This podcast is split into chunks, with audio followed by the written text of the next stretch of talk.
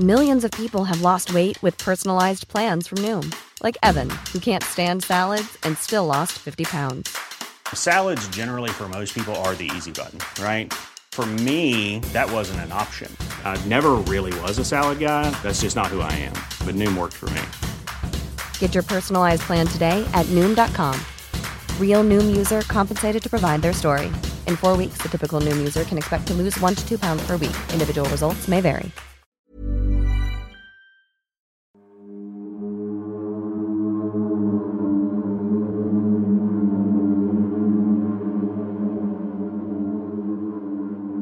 Los cosificaba, realmente para él no tenía ninguna relevancia como seres humanos, más allá del placer sexual que le ofrecieran sus cuerpos y sus órganos. ¿Te excitó solo el físico? Los órganos internos. ¿Los órganos internos? No se aseguraron de absolutamente nada. Básicamente le entregaron la víctima. Evidentemente Dahmer después hizo todo el procedimiento que ya hemos estado mencionando. Whatever your name is, Satan, I'm mad. This is how you act when you are out of control. I don't want to ever see my mother have to go through this again. Never, Jeffrey. Jeffrey, I hate you. Mother- I hate you. Jeffrey's out of control. Don't, Jeffrey, I killed you.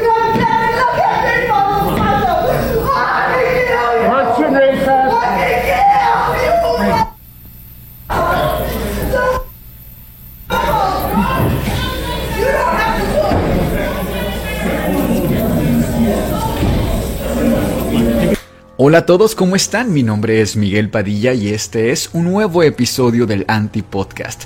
Como siempre, detrás de cámaras nos acompaña Sergio Bocanegra y del otro lado del micrófono, Cas Otamendi, como en cada domingo de terror. ¿Cómo estás, Cas? Muy bien, muchas gracias. Le quiero dar un agradecimiento muy especial a todas las personas que nos han dejado una propinita a través del botón de gracias.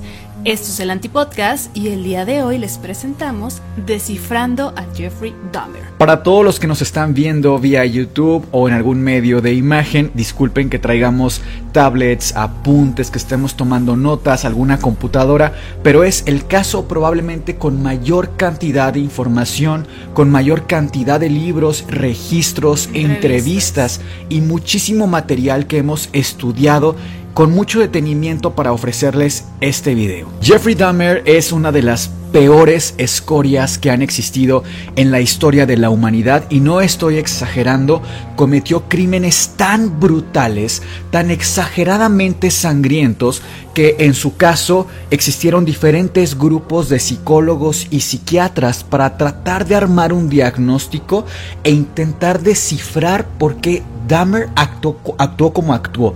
Y no se logró unificar, no se logró llegar a un diagnóstico homogéneo en el que todos estuvieran de acuerdo. Hoy día tenemos información nueva, tenemos además nuevas perspectivas de diferentes víctimas, de diferentes testigos, pero encima la psicología, la psiquiatría ha cambiado. Esto pasó hace más de 30 años y hoy a través de, por ejemplo, manuales como el DSM5 o incluso artículos científicos intentaremos darle una nueva mirada a través de la medicina y la psiquiatría a este caso. Para quienes no conozcan muy bien el caso, recientemente se estrenó una serie en Netflix que hasta donde sé ha tenido bastante buena crítica, incluso está bastante apegada a la realidad de cómo fue el caso en la vida real. Muchísimo, de hecho, es un retrato, la verdad. Hay una escena que a mí me voló la cabeza de verdad porque es una parte en la que Jeffrey ya fue detenido, ya está bajo las autoridades realmente y le permiten a la familiar de una de las múltiples víctimas que hable, que se dirija hacia Dahmer en el juicio y tú ves la escena real y ves la escena que se hizo para la serie de Netflix y de verdad es que es un retrato, es increíble a nivel eh, artístico, a nivel retrato, a nivel actoral, lo que se logró. Entonces, eh, si bien no es nuestra fuente de información oficial para nosotros para este video, sí definitivamente la recomendamos para que se hagan una idea de la brutalidad que pasaron en estos, en estos años. Dahmer violó, asesinó y mutiló a 17 personas, entre ellos hombres y niños. Todo esto en Estados Unidos del 78 al 91. Sus crímenes fueron tan brutales que conmocionaron a todo el mundo porque estaban cargados de muchísima brutalidad sexual. Dahmer invitaba a sus víctimas en algún bar, en alguna discoteca de la época, a pasar a su departamento ofreciéndoles 50 dólares o una cantidad similar en la época para tomarles fotos. Cuando estos accedían, iban a su departamento, les obligaba de alguna forma a ver una película con la que estaba casi obsesionado, El Exorcista 3. Era siempre esa película. Una vez que la veían, Dahmer en ese inter los drogaba para que estuvieran inmovilizados, inconscientes, y ahí es cuando les quitaba la vida. Una vez que tenía el cuerpo sin vida, abusaba sexualmente de sus víctimas, pero de una forma, y perdón por la repetición de la palabra, pero no hay otra, brutal bestial. Incluso una de sus víctimas es detectado un sangrado entre las piernas que le escurría a tal grado que los vecinos se dieron cuenta. Una vez que hacía esto, cortaba los cuerpos, guardaba partes de ellos como cabezas, genitales, brazos en el refri o en diferentes partes de su departamento e incluso se comía a sus víctimas. Eh, practicaba el canibalismo con estas personas. Demos inicio con los primeros años de vida, la infancia de Dahmer, que es un contexto bastante interesante por decir. Y crucial además. Exacto. Él fue el primer hijo de dos que tuvieron la pareja de Lionel Dahmer con Joyce Flynn. Durante el embarazo, Joyce tomó muchísimos medicamentos, tanto así que su esposo estaba tan preocupado que la llevó al médico, porque él, por cierto, acaba de aclarar, era químico, entonces sí tenía cierto conocimiento acerca de medicamentos. De fármacos. Exactamente, si podían hacer daños. Estaba muy preocupado por el feto. Son tantos medicamentos, para que te des una idea, que los tengo aquí listados, te los voy a leer. ¿De acuerdo? Entre estos estaba Equanil, que por cierto estaba sin dosificar, es decir, por razón necesaria, cuando la señora lo quisiera o lo necesitara, se lo podía tomar. Medicamentos para dormir, no se menciona cuáles exactamente. Clonazepam, seguramente. Por lo menos laxantes, Valium, morfina y barbitúricos. Es decir, era prácticamente un cóctel. A eso súmale, por supuesto, los medicamentos del embarazo comunes, ¿no? Por ejemplo, ácido fólico, multivitamínicos. Pero sí son muchos medicamentos. Se hace más hincapié en el ecuanil justamente porque era el que no estaba dosificado. Y de hecho, ese medicamento, para quienes no sepan la gravedad de lo que estamos diciendo acá, hay una organización, una Federación Internacional de Medicamentos, que es la FDA. Esta categoriza los medicamentos y las drogas en función de cuándo o cómo debe tomarlos el usuario. En este caso, el Equanil es un medicamento clasificación D. ¿Qué significa? Que ninguna paciente embarazada debería tomarlo a menos que hubiera una consecuencia grave para la madre. ¿Por qué? Porque las consecuencias en este caso van directamente para el producto, para el bebé. Es muy importante entender que los medicamentos que se toma la madre sí llegan al feto vía circulación fetal. Entonces, claro que pueden tener un efecto importantísimo. Incluso los medicamentos que toma, que nos comentaste, Cas, son medicamentos depresores del sistema nervioso. Es decir, se relacionan directamente con el cerebro, por ejemplo, y con el cerebro en formación del feto. Por si fuera poco, la mamá estaba diagnosticada con hipocondría. Es decir, era hipocondríaca se inventaba enfermedades para llamar la atención, etcétera, y también tenía depresión.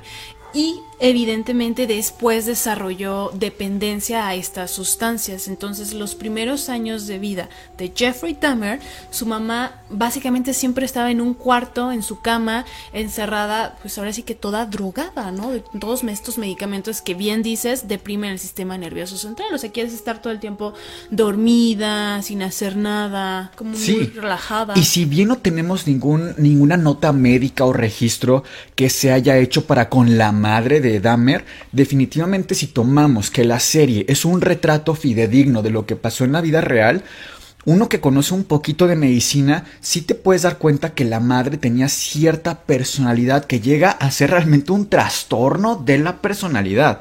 Y para mí sería un trastorno paranoide por lo menos, o incluso un trastorno límite de la personalidad, un borderline, como se le conocía anteriormente. Y esto también es importantísimo que hagamos acá una pausa para reflexionar qué tanto un psicópata o un asesino serial nace o se hace, ¿no?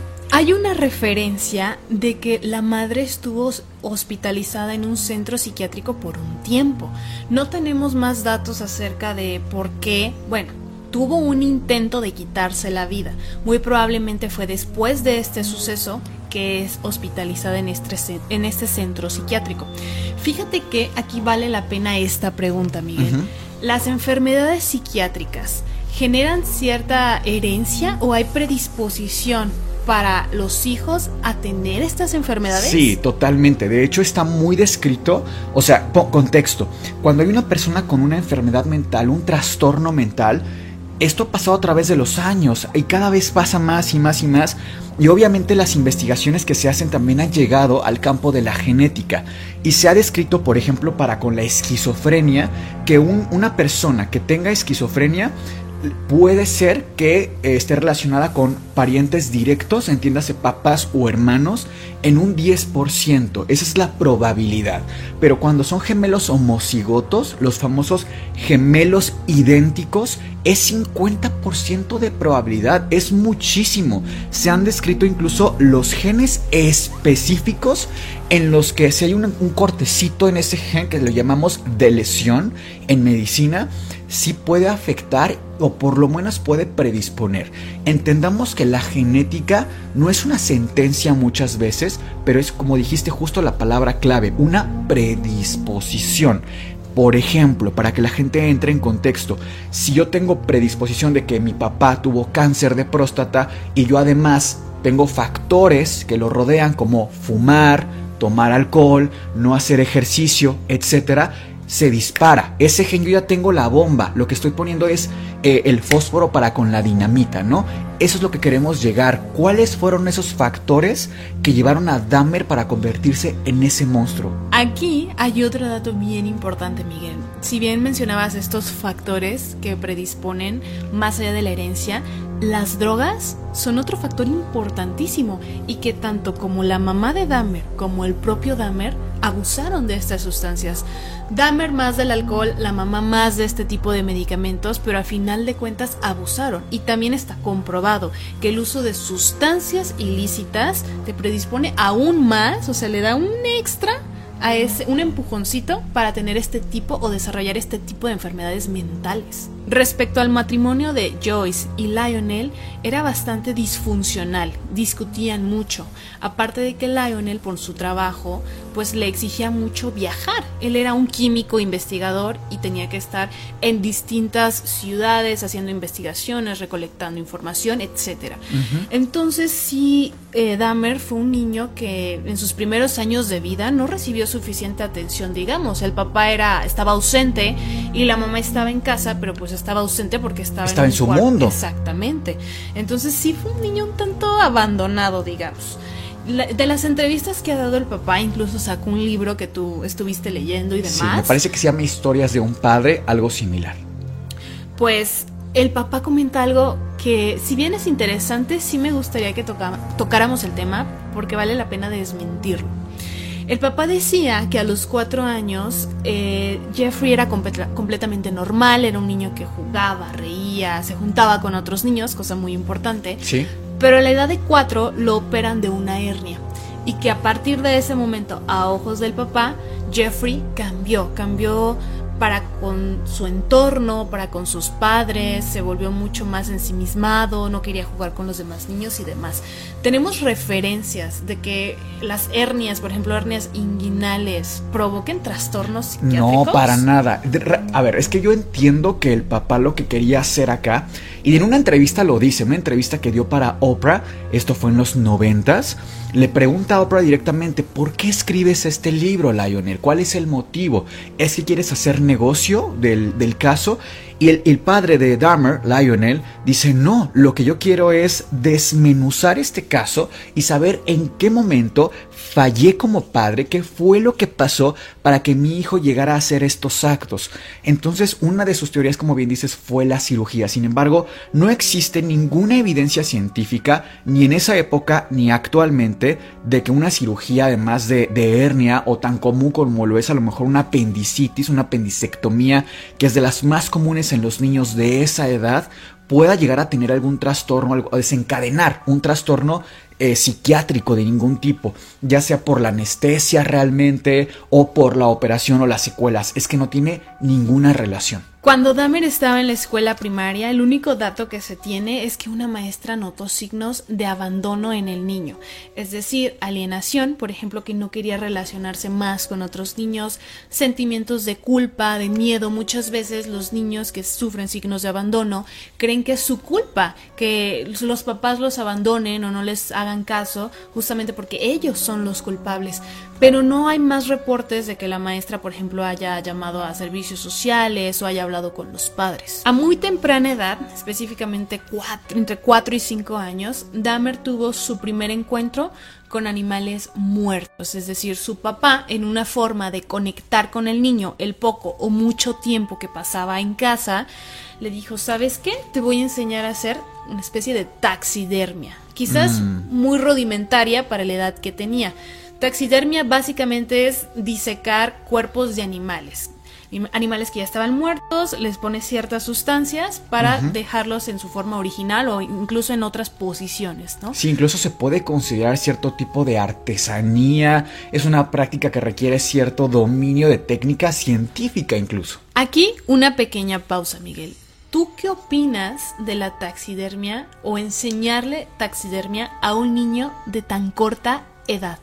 A mí, sinceramente, creo que es un caso que no hubo algo en especial que dijeras, esto desencadenó que terminara toda la historia así. Pero sí pienso que también este fue un factor determinante. ¿Por qué? Porque la primera forma en la que Dahmer conecta con otro ser humano de forma genuina y auténtica fue a través del dominio de animales muertos, de destripar animales. Y era un niño de tan corta edad. O sea, Además, una práctica, la que sea que hagas, ir de pesca, hacer ejercicio, ir de compras, la que sea, debe siempre ir acompañada de cierta ética. Incluso si tú vas de compras con tu hijita, no puedes decirle, bueno, pero golpea al que te encuentres adelante de ti. Siempre debe ir acompañada. Ahora, Seamos muy honestos, Cas, tú y yo cuando nos preparamos como médicos, esa parte de pronto parecía muy olvidada. De pronto, eh, la primera vez que tú y yo vemos un cuerpo humano sin vida en la plancha, sí fue muy impactante, fue muy choqueante, porque era la primera vez. Pero al paso del tiempo nos fuimos acostumbrando a escenas así de crudas. Yo recuerdo, por ejemplo, una cirugía esto fue ya cuando yo trabajaba en el hospital como interno, en el que yo estaba sosteniendo los intestinos de un niño de 12 años contra mis manos y mi pecho mientras el cirujano estaba buscándole un tumor. Entonces, es una escena que realmente me dio tan igual, no me pareció en absoluto eh, grotesco, desagradable, fuera de lugar, pero si te pones en contexto, estar sosteniendo intestinos de un niño y no sentir la más mínima, el más mínimo impacto, de pronto dices, ¿qué pasó acá, no? No sé, a mí sí me, me preocupa ese detalle en conjunto con todos los demás que pasaron en esta historia. Yo siento que esto de la taxidermia en sí no es algo malo. Claro. Em, hablando de cuerpos humanos, como dices, un respeto, cierta ética. En este caso, aunque nos refiramos a cuerpos de animales que incluso él encontraba muertos, no es que los matara. De hecho, iba a los alrededores de su casa, en las carreteras, para buscar, por ejemplo, animales atropellados pero quizás el papá no le enseñó ese respeto. O sea, sí le tienes que tener cierto respeto al cuerpo. Vas a un velorio, un funeral, lo que quieras. ¿Y tú crees que lo hizo? Yo, honestamente no. no. no. lo creo, de verdad. No, yo siento que no, que no, no le inculcó esa parte de vamos a hacer esto, pero con muchísimo respeto. En 1967 se mudaron. De Milwaukee se mudaron a Ohio. Y aquí se mudaron a una casa que tenía bastante bosque alrededor y una cabaña. En esta cabaña él empezó a guardar cuerpos de animales en frascos de formol, por ejemplo, porque una noche mientras cenaban, estaban cenando pollo y quedaron los huesos al final del pollo. Eh, Jeffrey le hace una pregunta a su papá. Oye papá, ¿yo cómo pudiera conservar los huesos del pollo? Si yo los quisiera guardar, ¿qué les tengo que hacer?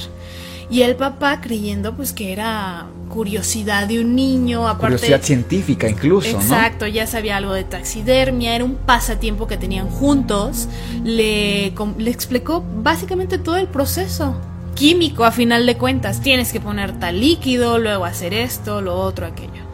Y a partir de ese momento empezó a hacerlo aún más, empezó ya a conservar estos huesos de animales de los que estaban alrededor, porque incluso vivía cerca de un bosque, claro que era fácil hacerlo. Bueno, entonces intentando empezar a vislumbrar el origen del mal, a mí me gustaría hacer como un pequeño checklist de lo mucho que llevamos a tan corta edad. Tenemos componente genético para un trastorno de la personalidad, tenemos los medicamentos que la madre tomó durante prácticamente todo el embarazo y además sin vigilancia médica real, tenemos también que el niño fue víctima de abandono por parte de los padres y de un descuido muy muy profundo. Tenemos que se le enseñó a vincularse con otras personas a partir del manejo y dominio de animales muertos.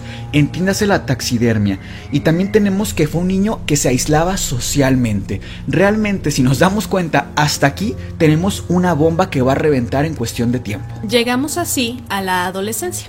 Ya con 14 años era un chico bastante anormal en el sentido en que no se relacionaba con las demás personas, realmente nunca tuvo un amigo, todos eran sus compañeros, pero amigo, alguien con que tuviera un nexo real, no, no había esa persona en su mundo.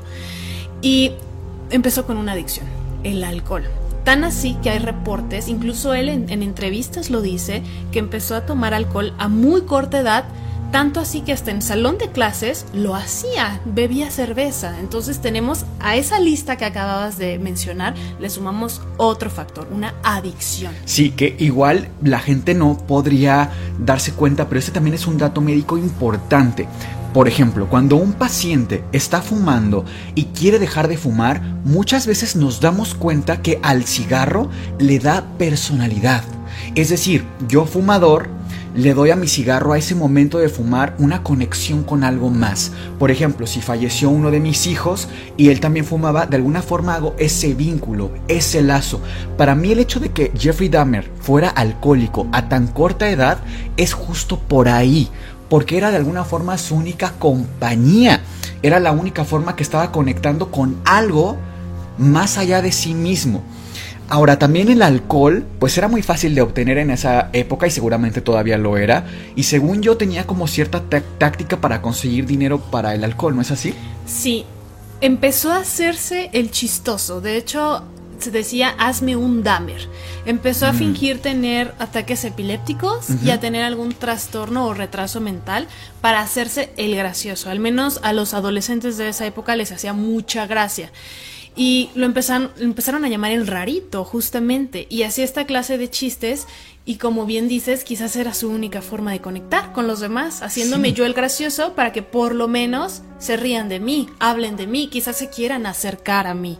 Y este era un foco rojo bien importante, Cas, porque también recordemos que a esa edad lo desesperado que es uno por pertenecer, por formar parte de un grupo, de verdad. Yo recuerdo eh, cuando yo tenía esa edad y de verdad es que dice uno, bueno, lo que hace uno por pertenecer, haces cosas que no quieres hacer, que ni te gustan, que no te sientes parte, pero con tal de ser parte del grupo, lo haces. Entonces, es importante aquí el aislamiento social en el que se ha mantenido Dahmer hasta este punto, ¿no? A los 15 años descubrió su sexualidad y se identificó como homosexual, que esto fue pues otro detonante más, porque si hoy en día sigue siendo difícil para las personas gay salir a hablarlo y decirlo que no tiene absolutamente nada de malo, imagínate en los 80s, en los 70s, era un tabú y todavía súmale el hecho del VIH, que no se sabía nada y era una epidemia prácticamente. Era el boom, o sea, realmente cuando en esa época te decían, tienes VIH, ya era como una sentencia de te vas a morir de algo que no entendemos ni siquiera. De además vas a contagiarnos, quién sabe cómo, era ponerte en una posición de aislado, de paria. Así que, híjole, Apestado. viene a reforzar todavía más esto. A esta edad comienza a enfocarse o a tener cierta fijación por los pechos y los torsos de varones. Pero a mi punto de vista aquí es cuando se empieza a torcer su mente. ¿Por qué? Porque estas partes de los cuerpos de los hombres las empieza a relacionar con la disección de cuerpos, es decir, dos cosas que le daban placer o que le gustaban, las empieza a relacionar. Sí, y que es fácil hacer la conexión, ¿no? Porque recordemos que Dahmer se estaba conectando con otras personas, especialmente con su padre, a través de esto, de los cortes, de destripar. Entonces siente su objeto de deseo, por, y lo comentábamos hace tiempo tú y yo, lo que le llamamos parcialismo, que es de alguna forma un fetiche por cierta parte del cuerpo en especial. Las manos, los ojos, la espalda, los pies, que es tan común para muchas personas hoy día. Bueno, pues igual siento que para él esa conexión, si bien nos puede sonar rara, sí entiendo de dónde viene. O sea, su única forma de relacionarse con su único objeto de deseo es que iba a hacer clic. A los 16 años comenzó con su primera fantasía sexual que no dejaba de pasar por su cabeza. Había un chico de su escuela, más o menos de la misma edad, que diario hacía un recorrido corriendo. El chico era corredor, casi casi que profesional. Y Dahmer empezó con esta idea de dejarlo inconsciente, golpearlo, dejarlo inconsciente y abusar sexualmente de este chico, porque le gustaba, etcétera. Un día se esconde detrás de unos arbustos con un bate de béisbol para justamente cuando él pasara le diera un golpe. Curiosamente ese día el chico no pasó por ahí corriendo y de ahí pues canceló el plan por decirlo. En su último año de escuela, de escuela preparatoria, sus calificaciones se fueron en picada y en un intento por ayudarlo sus padres le contrataron un tutor pero pues, esto realmente no hizo la diferencia. Me parece muy curioso que sí le contrataran un tutor, pero por ejemplo no se dieran cuenta de que ya tenía una adicción al alcohol. Por este mismo año sus padres tenían ya peleas mucho más intensas. Tratan de arreglar su matrimonio yendo a terapia, terapia conyugal, pero no llegan a nada. De hecho, pocos meses después, antes de que Jeffrey cumpliera 18 años, muy poquito antes de esto, deciden divorciarse porque Lionel se da cuenta de que su esposa había tenido una aventura con otra persona. Se divorcian en los mejores términos y Lionel, es decir, el papá de Jeffrey, se va a un motel para dejarles la casa, digamos, a su ex esposa y a sus dos hijos. Pero su ex esposa, es decir, Joyce, decide irse también. Toma a su hijo más pequeño, a David, y se lo lleva. El hermano de Dahmer. Exactamente. Incluso Dahmer le hace una especie de reclamo a su mamá cuando ve que el papá ya se fue definitivamente de su casa y Joyce, su mamá, también se está yendo. Le dice, oye mamá, pero ¿por qué me vas a dejar? O sea, yo también me voy contigo, ¿no? La mamá le dice, no, tú no te vas conmigo. De hecho, aquí viene un reclamo de parte de la mamá.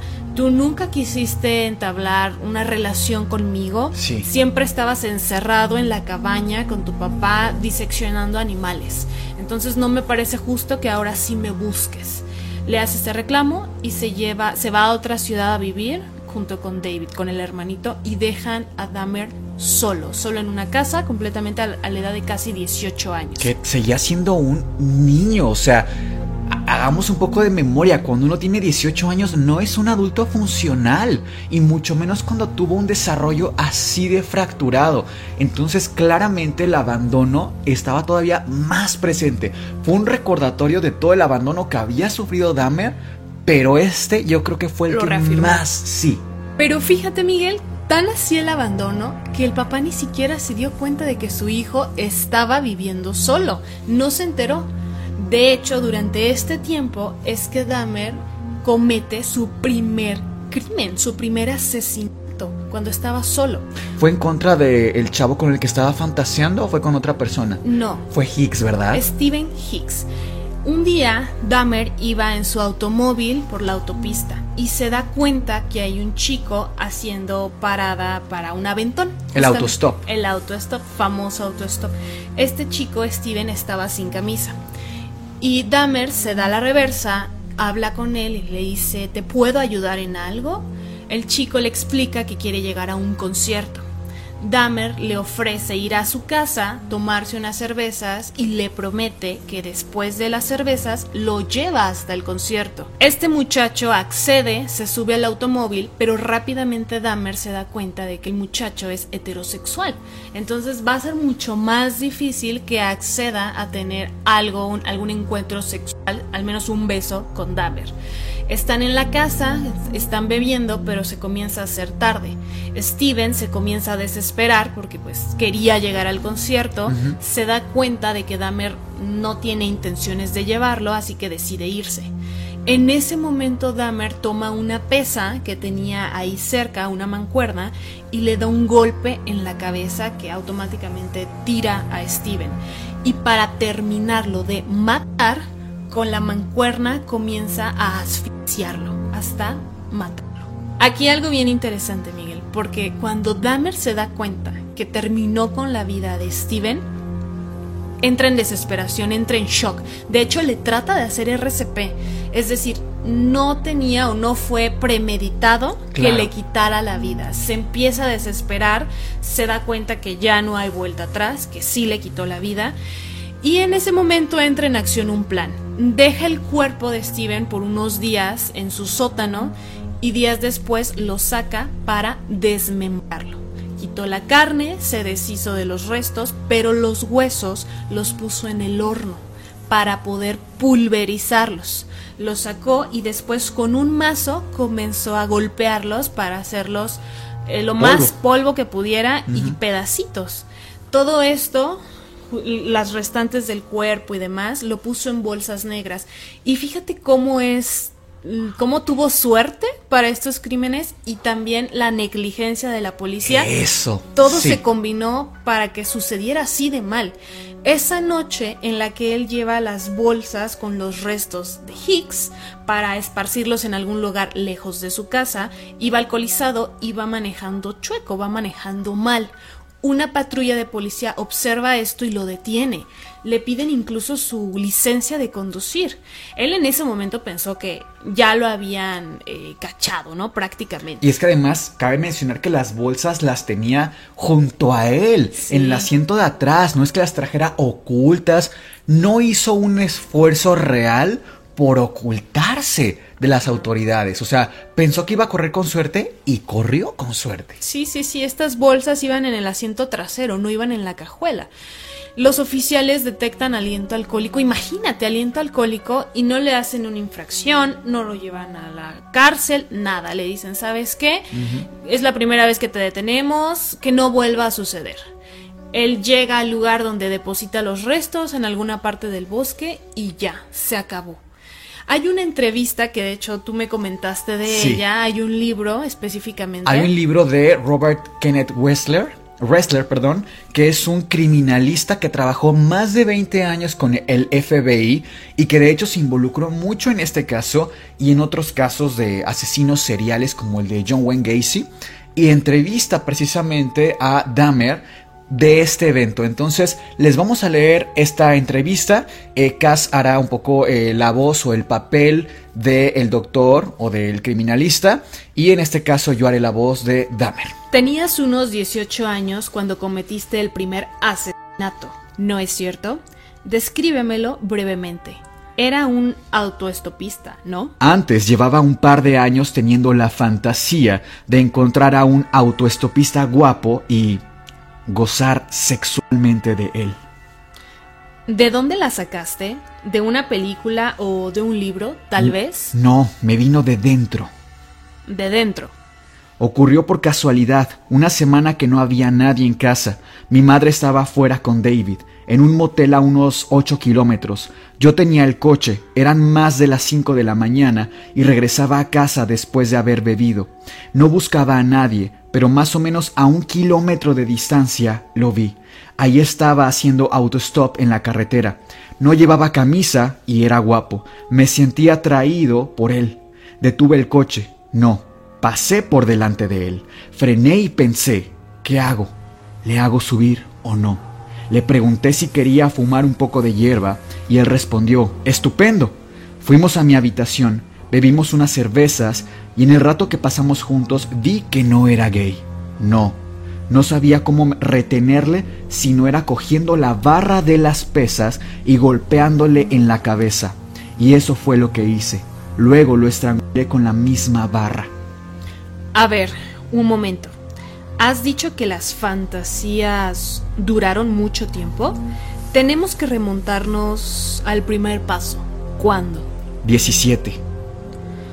Buscando en tus recuerdos, ¿tienes alguna idea de dónde te vino esta fantasía a la cabeza? ¿La de tomar físicamente a alguien por la fuerza? ¿También había asesinato de por medio? ¿Quitabas la vida a alguien? Sí, sí a todo. Todo giraba alrededor de tener un dominio absoluto. El por qué o de dónde me vino esto, no lo sé. ¿Te sentías fuera de lugar en tus relaciones con la gente? ¿Como si no fueras capaz de tener una relación duradera? En el pueblo donde yo vivía, la homosexualidad era el máximo tabú. Nunca se hablaba de eso, nunca. Yo sentía deseos de estar con alguien, pero nunca conocí a nadie que fuera gay. Por lo menos que yo supiera. Sexualmente era muy frustrante. Bien, dices que el joven estaba a punto de marcharse, que tú no querías de ningún modo que se fuera y que la única manera de retenerle era golpeándolo. Cogiste la barra y... ¿Qué?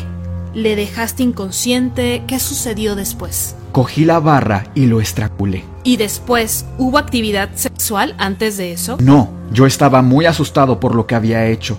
Anduve un rato de un lado para el otro por la casa. Al final me masturbé. ¿Estabas excitado por lo que había ocurrido? ¿Por tenerlo allí? Por tenerlo cautivo. ¿Te solo el físico? Los órganos internos. ¿Los órganos internos? ¿La acción de destaparlo? ¿Te excitaste al abrir el cuerpo en canal? Sí. Luego le corto un brazo, luego todo el cuerpo en pedazos. Meto cada trozo en una bolsa y después todo en tres bolsas grandes de plástico para la basura. Pongo las bolsas en la parte trasera del coche y me voy a tirar los restos a un barranco, a 15 kilómetros de mi casa. Son las 3 de la madrugada. Voy por una carretera comarcal desierta y, a mitad del camino, me para un policía por ir demasiado a la izquierda. El agente pide refuerzos, la patrulla, son dos. Me hacen la prueba de alcoholimetría. La paso, iluminan el asiento trasero con la linterna, ven las bolsas y me preguntan qué es. Les digo que basura, porque cerca de mi casa no hay ningún vertedero. Me creen a pesar del olor. Me ponen una multa por circular, circular demasiado a la izquierda y vuelvo a casa. Creo que este primer delito es crucial para que el resto de los delitos se llevara a cabo. Totalmente. Si bien pasaron alrededor de ocho años entre el primer delito y el siguiente, sí fue crucial porque no hubo consecuencias. Vio que libró la policía.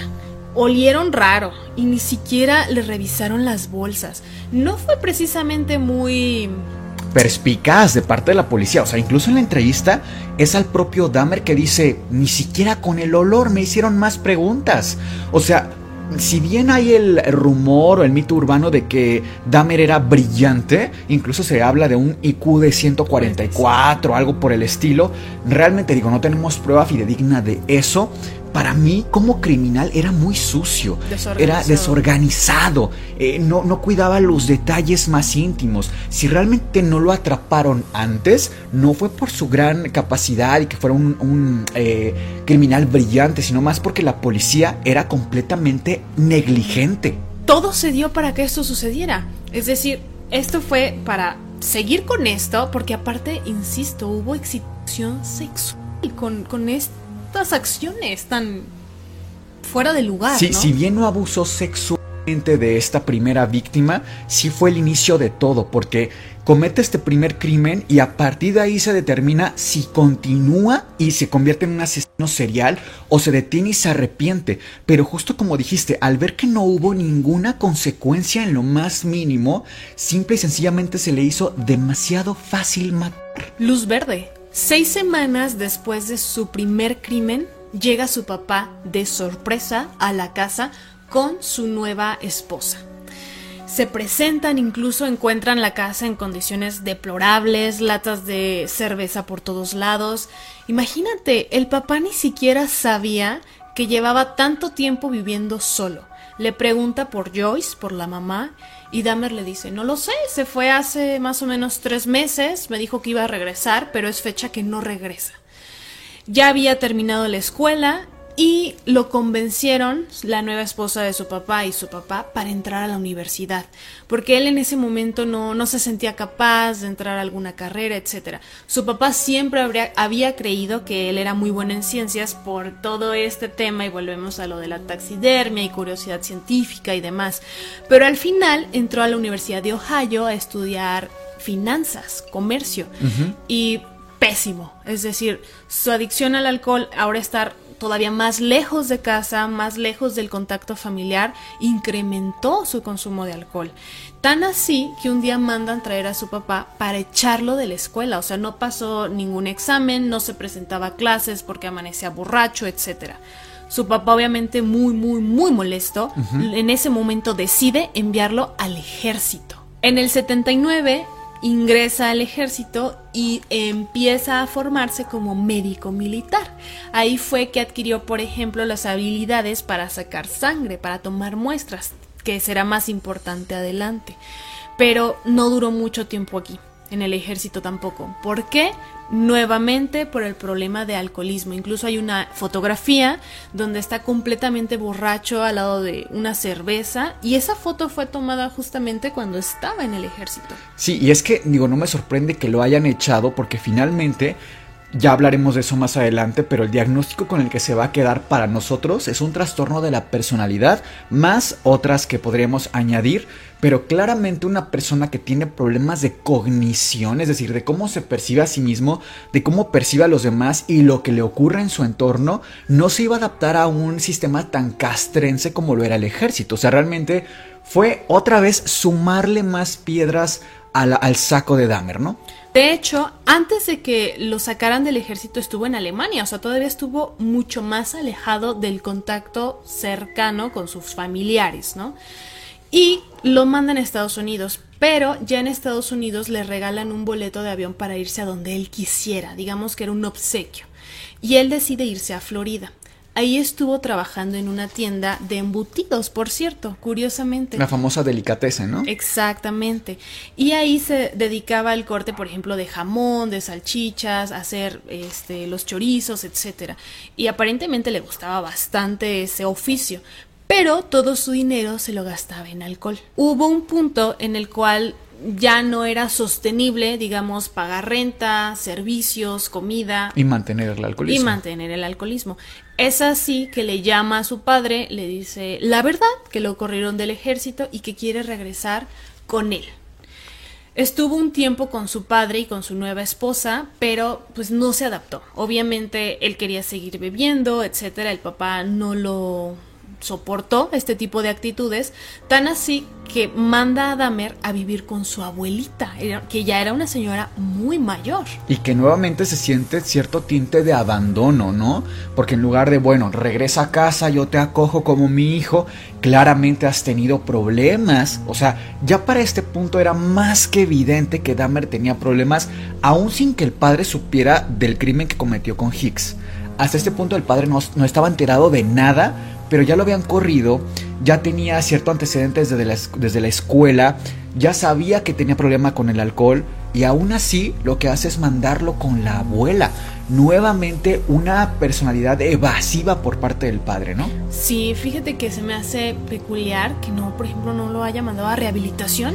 Quizás eso hubiese ayudado, a lo mejor hubiese cambiado el curso de las cosas, no lo sabemos. En el 81 es cuando se va con su abuela a West Alice que es otra ciudad, justamente en Wisconsin, y se queda ahí un tiempo. Al principio se llevaba bastante bien con la abuela, de hecho se dice que solamente tenía sentimientos genuinos o un afecto por su padre, que fue la persona con la que más convivió desde la infancia hasta su muerte, y con su abuela, que sí genuinamente la quería. Incluso iban a la iglesia y demás. Ahí consiguió en esta nueva ciudad un empleo como flebotomista, que básicamente es quien saca las muestras del laboratorio.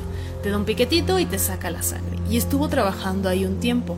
Le dieron este puesto, curiosamente, porque gracias a que estuvo un tiempo en formación para ser médico militar, pues sabía sacar muestras pero estos pensamientos, estos comportamientos, conductas extrañas, por ejemplo en este trabajo, lo llevaron a robarse paquetes sanguíneos de personas que por ejemplo iban en la mañana a extraer sangre y él se las llevaba a su casa para beberse estos sobres con sangre.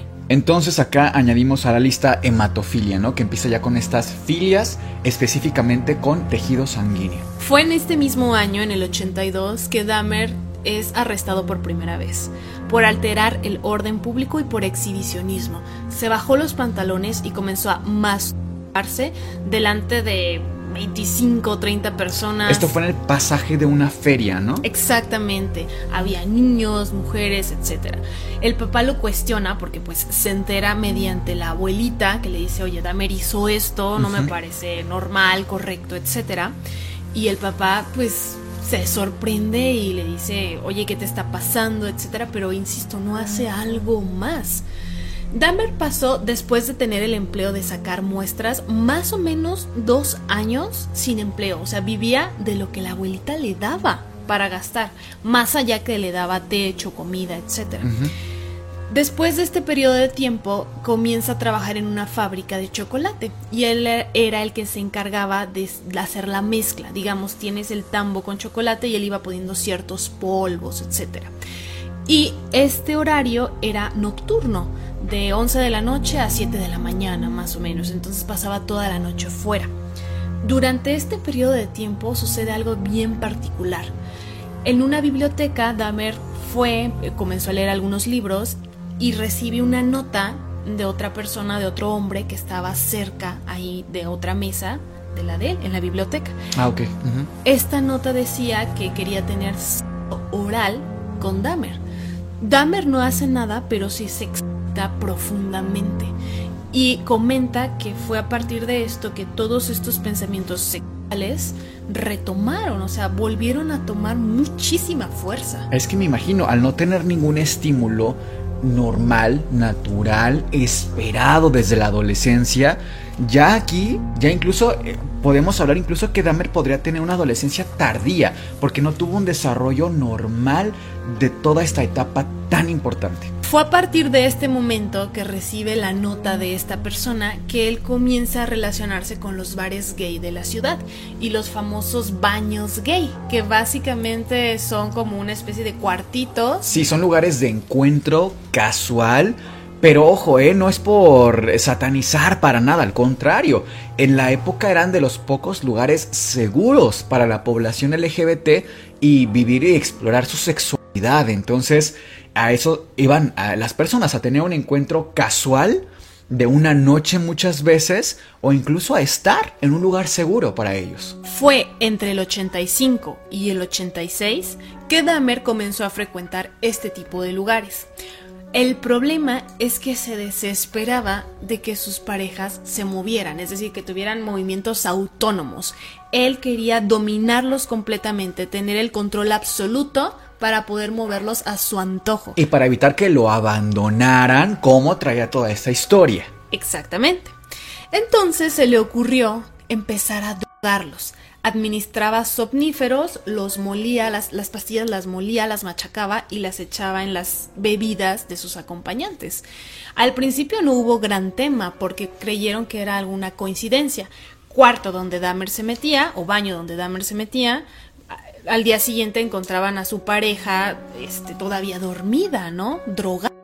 Pero esto pasó alrededor de 12 ocasiones. Entonces hicieron. Ya era demasiada coincidencia. Exacto, hicieron la conexión tan así que le dijeron a Dahmer que ya no podía visitar ese tipo de lugares. Estaba vetado. Incluso aquí tengo una declaración de Dahmer respecto a esa época. Me entrené para ver a las personas como objetos de placer en lugar de como personas. Poco después de que lo vetan de estos lugares, cuando estaba él leyendo el periódico una mañana, se da cuenta de un anuncio de que van a enterrar a un chico que había fallecido de 18 años. En ese momento se le ocurre que en la noche, ya cuando no hubiera nadie en el cementerio, iba a llevar una pala, iba a escarbar para sacar el cuerpo del ataúd y acostarse con el cadáver. Y lo hizo, o sea, fue hasta el cementerio, cavó, pero se dio cuenta que la tierra era muy pesada, que el suelo estaba muy duro y que no lo iba a lograr en el lapso de tiempo para que nadie lo descubriera. Incluso en entrevistas posteriores, él comenta él cree que si hubiese logrado su objetivo de esa noche de acostarse con ese cadáver, no hubiese hecho todo lo que hizo. No, por supuesto. Es de las pocas cosas porque Dahmer dentro de lo que cabe me parece honesto. Fíjate qué fuerte. Me parece honesto en sus entrevistas. En general él nunca mintió diciendo, no, yo no fui, soy inocente. Él incluso decía, yo sé que merezco la muerte. Yo hice esto, esto y esto. Dio detalles de todo lo que hizo, de todo lo que hizo, dio todas las entrevistas que le pedían. Pero eso en especial, realmente creo que psicológicamente, ya desde ahí casi no era una persona, de verdad. Ya el cosificar a las personas a ese grado, qué fuerte. En septiembre del 86 es arrestado por masturbarse en un río delante de dos niños de 12 años y le sentencian a un año de cárcel. Estuvo ahí un año y fíjate que qué curioso, porque le dieron instrucciones adicionales de que después de esto, aparte de la sentencia, tenía que recibir asesoramiento psicológico. Y ni el Estado lo proporcionó, pero tampoco la familia, tampoco el papá. No, no le instruyeron en eso, no lo metieron a algún centro, lo llevaron con terapia, nada. Ya a partir de aquí para mí es una absoluta negligencia de parte de los padres. O sea, ya no hay manera de dejar pasar todo lo que estaba pasando con Jeffrey. Ya era demasiado. Incluso después creo que una de sus víctimas, o casi de sus víctimas, con una familia asiática, ¿no?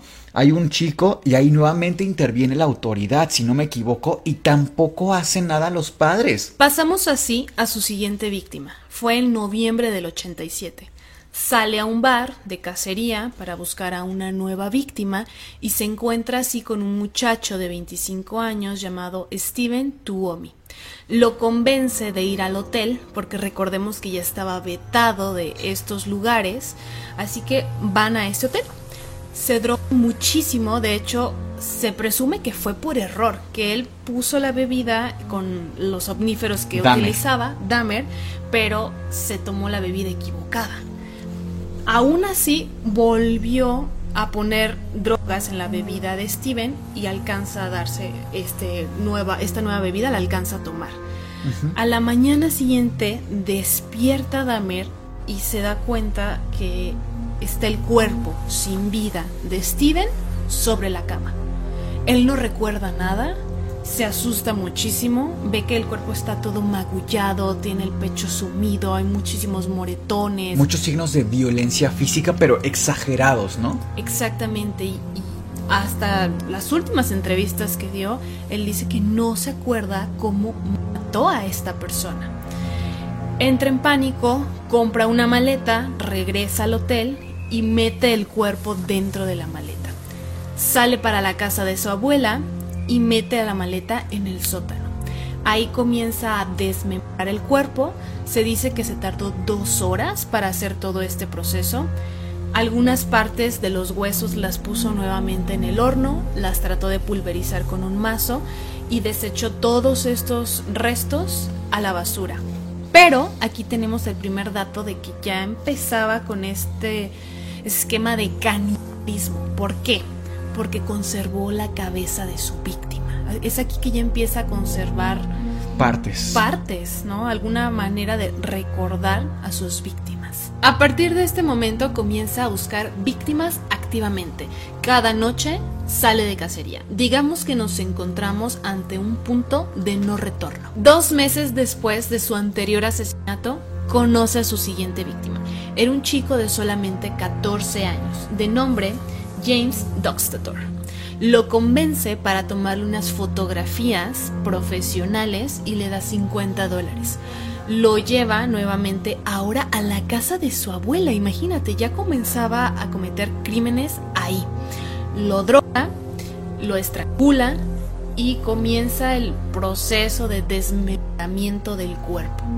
En esto se tardó más o menos dos semanas y en esta ocasión también conservó el cráneo de su víctima, pero digamos que aún no tenía el proceso tan bien estandarizado porque los cráneos se le pulverizaban tres, cuatro semanas después. El 24 de marzo siguió su siguiente víctima, Richard Guerrero. También lo drogó con somníferos, lo estranguló, el cuerpo en menos de 24 horas y retuvo el cráneo. Meses después lo pulverizó. El 23 de abril, también del 88, trae otro chico a consta de 50 dólares para tomarle fotografías a la casa de su abuela. Pero en esa noche su abuela se despierta y le dice, Jeff, ¿estás solo? ¿Qué pasa? En ese momento, pues el plan de Dahmer se cancela, incluso lleva a este muchacho para no meterse en más problemas a un hospital, al hospital general, para que lo atendieran. Obviamente no dijo que él le dio los omníferos, sino que lo rescató y que había, estaba drogado y por eso le estaba dando la ayuda, digamos. En este punto la abuelita ya estaba harta, o sea, estaba harta de su nieto, no, no tenía tampoco por qué hacerse responsable, por supuesto, ya no estaba ni en las condiciones ni en la edad, y le pide que se mude. Le dice, ¿sabes qué? Jeff, te quiero mucho, pero necesito ya que te mudes y se muda, incluso se cambia de ciudad. Y es aquí prácticamente dos días después de que se cambia de ciudad que comete otro crimen. Y es de los más fuertes, porque justo es el que mencionabas hace unos momentos. Es otro chico de 14 años, Lausiano. Ya en Milwaukee, en su nuevo apartamento, ya vivía completamente solo. Se encuentra un niño de 14 años y le ofrece nuevamente 50 dólares para posar para fotografías. Este niño accede, lo lleva al departamento y lo droga. Cuando lo intenta acariciar, el niño se asusta muchísimo por un impulso, digamos que de adrenalina, sale corriendo como puede de este lugar, llega a su casa, explica todo lo que sucede y denuncian a Dahmer. Y fíjate, aquí llegamos a un punto crucial, porque hubo un juicio. Se le acusó, incluso se le declaró culpable. Y de la sentencia que le dieron solamente pasó unos 6, 5 meses en prisión. Y aquí volvemos al tema de la negligencia. Esta familia recordamos que era extranjera, eran inmigrantes, incluso los papás de los niños ni siquiera manejaban bien el inglés. Incluso lo puedes ver en el juicio. Le dieron muchísima preferencia a Dahmer por el hecho de ser pues americano. Blanco, blanco. finalmente, claro. Entonces, aquí ya estamos hablando de un tema bien fuerte. Sí, y además... un menor. Claro, y intentó usar de él. ¿Cómo, ¿Cómo diablos es que el padre, cómo diablos es que la madre aquí ya no intervienen? O sea, de verdad, a este punto para mí sí ya no hay excusa para los padres. No hay manera de disculpar a los padres, genuinamente. Ahora también me gustaría hacer una pausa para tomar en cuenta que mucho se comenta que Dahmer abusaba de cómo se veía físicamente, es decir, un hombre bello, y vemos una foto de él. Sin embargo, a nosotros como latinos, como mexicanos, en una época distante 30 años, claramente estamos sesgados en lo que nos parece o no bello. Ahora, hegemónicamente para nosotros sí nos parece bello, pero ¿es bello o solo es blanco? Número uno. Y número dos, para evaluar la belleza, digo, o sea, igual parece que me salgo un poco del tema, pero en realidad no, porque una, una persona que sea psicópata, una persona que intente eh, cometer asesinato serial, abusa y hace uso de todas las herramientas de las que disponga, su carisma, su dinero, su belleza o su entorno. Y en este caso, me parece que Dahmer no hizo uso de su belleza, porque uno realmente no, no, era bello. Incluso hay una entrevista que se le hace a una compañera de preparatoria de, de él con la que fue al baile. Hay una foto incluso muy eh, mítica de Dahmer con esta chica, a la que fíjate qué fuerte lo que le dicen los papás de la chica. Resulta, y me regreso un poquito a la época de prepa, que los padres de esta chica conocen a Dahmer Y los padres de Dahmer conocen a esta chica y se sabe que los dos eran aislados, cada uno en su medio, digamos, pero iban a la misma preparatoria. Los padres de ella, sabiendo que se acerca el baile, le dicen, oye, ¿por qué no vas con, con, con Jeffrey? Y vayan juntos, él no te va a hacer daño, no es como que te vaya a matar. Fíjate qué fuerte, y ella lo relata así. El punto es que ella dice que en esa época Dahmer era considerado el patito feo de la escuela. Físicamente. Físicamente hablando y socialmente hablando era muy retraído, muy raro, tenía conductas muy extrañas socialmente, no sabía moverse dentro de un dentro de un ambiente, digamos, de un baile, de preparatoria, ¿no? Entonces, sí me gustaría hacer énfasis en eso porque para mí Dahmer de lo que hacía uso era del chantaje económico en población precarizada justamente niños de familia numerosa, inmigrantes, 50 dólares hace la diferencia en si podían comer esa semana o no. Y me parece también importante señalarlo porque creo que de ahí parte mucho la estúpida romantización que de pronto se le hace el personaje de Dahmer y que fans de Dahmer y que ojalá me encuentre a Dahmer a las 3 de la mañana. O sea, de verdad, los que me estén escuchando y estén sabiendo eso, qué bola de imbéciles que no tienen la más mínima idea de lo que es decir, ojalá me encontrara a una persona con esas deficiencias mentales, con ese esa poca noción del bien y del mal y que nada más con tal de satisfacer su deseo sexual es capaz de sacarte los órganos. O sea, creo que no están dimensionando y lo que más duele es que muchos son de Latinoamérica, en donde vivimos en países tan violentos, en donde desaparecen mujeres todos los días y jugar con estos temas, hacerse el chistosito de fans de Dahmer, de verdad me parece vomitivo. Pero bueno, para no salirme del tema, nada más recordar que el móvil de Dahmer era el placer sexual. Su placer sexual. Su placer sexual. Incluso eh, por ahí decíamos, ¿no? Eh, Dahmer era pedófilo. A mi punto de vista, no. Ojo, sí tuvo acción eh, sexual, abuso sexual para con menores, pero no era porque le excitaba que fueran menores, sino porque era su placer sexual e iba a pasar sobre lo que fuera. Agarraba parejo. Claro, y sobre quien fuera. Para mí esa es la clave. Ojo, no es defender a Dahmer para nada. Me parece una de las peores criaturas que han existido en nuestro planeta. Pero sí me parece interesante entender cada una de las aristas porque si pudiéramos prevenir un caso de estos, es que vale la pena hacerlo. Cambia la historia. Volvemos aquí a lo permisivos que fueron sus padres. Lionel, el papá de Dahmer, le contrata un abogado, es decir, no permitió que para este juicio se le diera el abogado que el gobierno te otorga, el abogado de oficio. No, le pagó un abogado justamente para tratar que la condena fuera lo menor posible. Se declara culpable él porque pues no había manera, pero la condena fue muy pobre. Incluso durante este periodo le hicieron una evaluación psiquiátrica y mira lo que encontraron a inicios, vamos, que ya lo que encontraron después ya es muy distinto, pero a inicios le encontraron esto. Dahmer era una persona impulsiva, desconfiada de los demás y consternada por su falta de logros en la vida. También se le diagnosticó personalidad esquizoide. Que ahora que dices eso, ¿sabes un poco a qué me suena? A que estas partes que guardaba de los cuerpos no solamente funcionaban para que las víctimas formaran parte de él, creo que las canibalizó para que formaran parte de él en este afán de no sentirse solo, pero además creo que guardaba las partes de los cuerpos como un trofeo, porque eran sus victorias finalmente. Hubo tanta preferencia por Dahmer, incluso que se le dio libertad condicional, a pesar de que ya su condena era pequeña como tal. Y fíjate Miguel que el papá estaba como en una especie de disyuntiva, es decir, no le ayudaba propiamente, no lo metía a rehabilitación por el alcoholismo, ya era muy evidente que traía un trastorno, o sea, masturbar en público raro, abusar de un menor, oye, ya, ya dos quejas legales incluso, ¿no? Exacto, ya dos juicios, un foco rojo enorme. Pero te digo que estaba en esta disyuntiva, a mi parecer, porque Lionel sabía que en esta correccional supuestamente daban ayuda o terapia psicológica a los presos, justamente.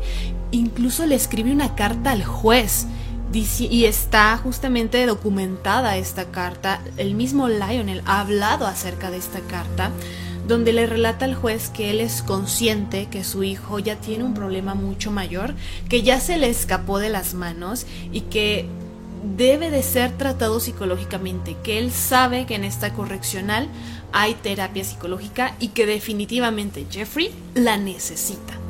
Nunca recibe respuesta a esta carta y cuando va por Jeffrey, porque por fin sale de la cárcel, le pregunta, oye, ¿y cómo te fue en las terapias, en las sesiones? ¿Avanzaste? ¿Recibiste ayuda? Exacto.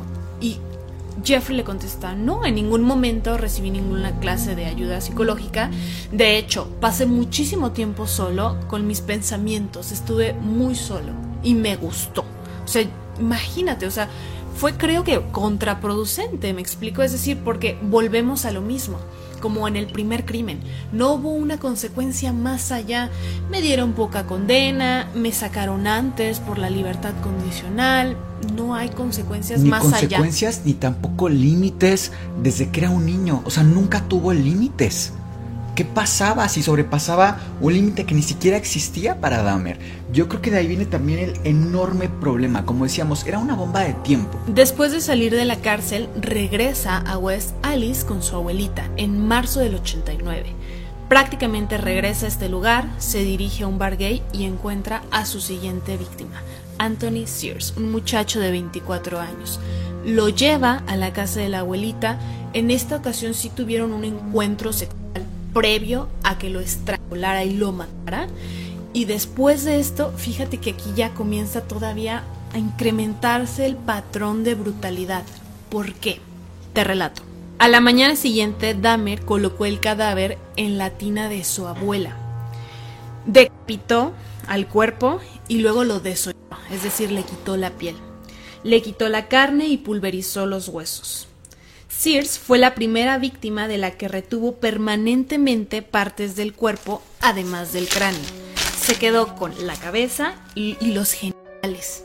Estos los guardó en una caja de madera por mucho tiempo, ya que al año siguiente se volvió a mudar de la casa de su abuela y se llevó esta caja con los genitales y la cabeza de esta persona. Oye, Cas, mucho se ha mencionado que Dahmer tomaba parte de las víctimas para rituales, para ocultismo, pero el Dr. Wrestler tiene en su libro un apartado de una entrevista en la que le pregunta de esto. Entonces, volvamos a la dinámica en la que tú haces la voz de Wrestler y yo haré la voz de Dahmer. ¿Alguna vez creíste que podías conectar con algún poder del más allá? Nunca estuve seguro.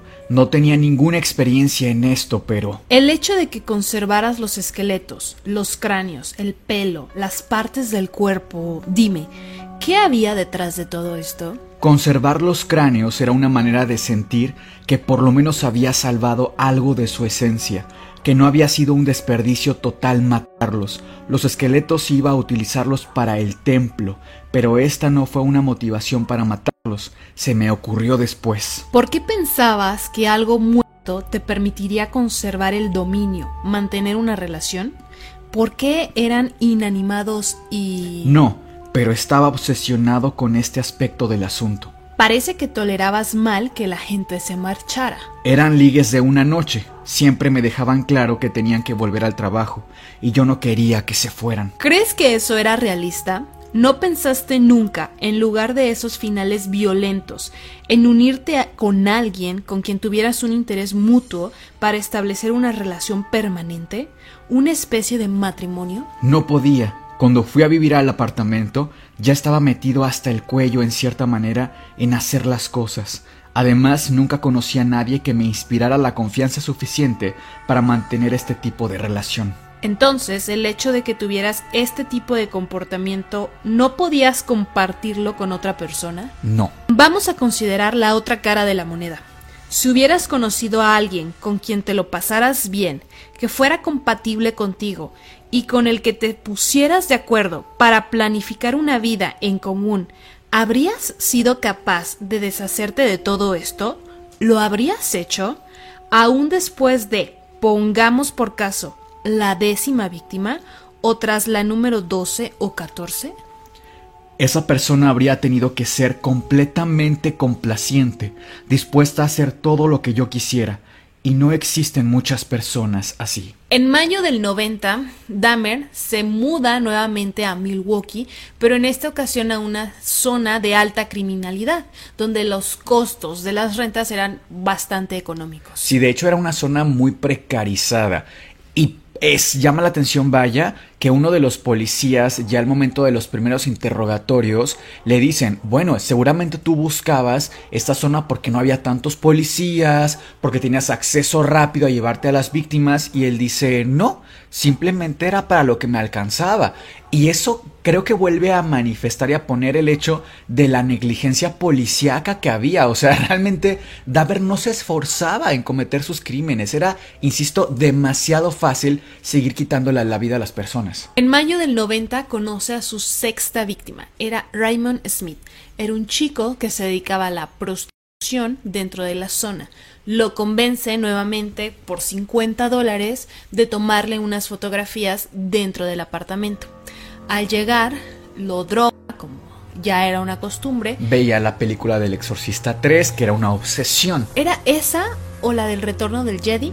de Star Wars. Eran sus dos películas favoritas y de cierta forma se dice que, o incluso él lo comenta, que le provocaban justo esta sensación de placer, de control absoluto sobre los demás, porque los personajes protagónicos de estas dos películas son personajes así, justamente malvados y que dominan a todo el mundo prácticamente. Aquí ya tuvo algo distinto a los crímenes pasados. Había comprado una cámara Polaroid, que son estas que te revelan la Instantáneamente. fotografía. Exactamente. Y una vez estranguló a esta persona, tomó fotos del cuerpo en posiciones sexuales, en posiciones sugerentes. Hirvió las piernas, la pelvis, deshizo el torso en ácido y el cráneo lo pintó con aerosol y lo conservó. Es decir, ya empezaba a guardar más y más partes de los cuerpos de sus víctimas, algo atroz. A la semana siguiente de este crimen atrajo a otro chico, pero las cosas salieron muy mal para Dahmer porque se bebió la bebida que tenía drogas, ¿no? Por segunda ocasión se equivocó. Por segunda ocasión se equivocó, pero esta vez la carga de drogas era tan alta que quedó completamente dormido. Incluso la posible víctima le robó 300 dólares y un reloj. Recordemos a este punto que Dahmer seguía estando bajo libertad condicional, estaba registrado como delincuente sexual de menores y tenía un oficial con el cual se tenía que reportar cada cierto tiempo, digamos que tienen que ir a firmar. Sí. Durante este periodo, él le comentó al oficial que estaba teniendo depresión, que habían entrado a robar a su casa, obviamente no dio más detalles de cómo había sido y que le habían robado 300 dólares y un reloj. Incluso a este punto le comentó al oficial que tenía ideas de quitarse la vida. Imagínate y volvemos, y es que de verdad es necesario repetirlo, reiterarlo, la, la, negligencia, es decir, seguía todavía bajo libertad condicional y nunca nadie fue a revisar su departamento, qué estaba haciendo, nada más iba y firmaba y se largaba y listo. Y además había una cultura del crimen serial. Me explico. E, estas historias que vemos de asesinos seriales de la época son siempre en estos años. Siempre las desapariciones como la de Johnny Gosh son en estas épocas. Y vuelta a lo mismo, cuando hablamos de Johnny Gosh, el nivel de negligencia policíaca. Pero encima, sí creo que en aquellos días había una genuina cultura de imitar los crímenes seriales. De hecho, cuando llegaba a haber un caso nuevo, por ejemplo, y no, no, vayamos, no vayamos más lejos, estaba John Wayne Gacy a la vuelta de la esquina de Jeffrey Dahmer. O sea, a nivel temporalidad... muy cerca. Se, se ubicaban, por lo menos estoy casi seguro que Dahmer sí conocía el trabajo de John Wayne Gacy. O sea, por lo menos se sabía algo de él y de otros probablemente. Cuando había un nuevo crimen, la policía teóricamente llegaba y muchas veces era un imitador.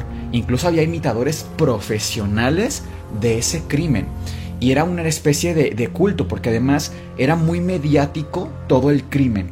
Y la forma en la que se manejaba era casi alentando a la población, porque era algo em, increíble la, la, dominancia que había en los medios de la época de, para causar furor, pero al mismo tiempo surgieron pues trabajos los medios de comunicación explotaron estas noticias muchísimo. Entonces, la forma en la que se hacía no era ética tampoco era un exponer constantemente adolescentes, a niños, adultos a violencia. pero de este grado. También me gustaría hacer una pausa para reflexionar un poco sobre el primer diagnóstico que tú y yo sospechamos en Dahmer como paciente psiquiátrico. Claramente hablamos de un trastorno de la personalidad que más adelante iremos detallando y encajándolo en uno más específicamente, porque en su época se le encasilló en el de trastorno de personalidad limítrofe y también esquizoide, esos dos. Sin embargo, para mí ya es otro distinto,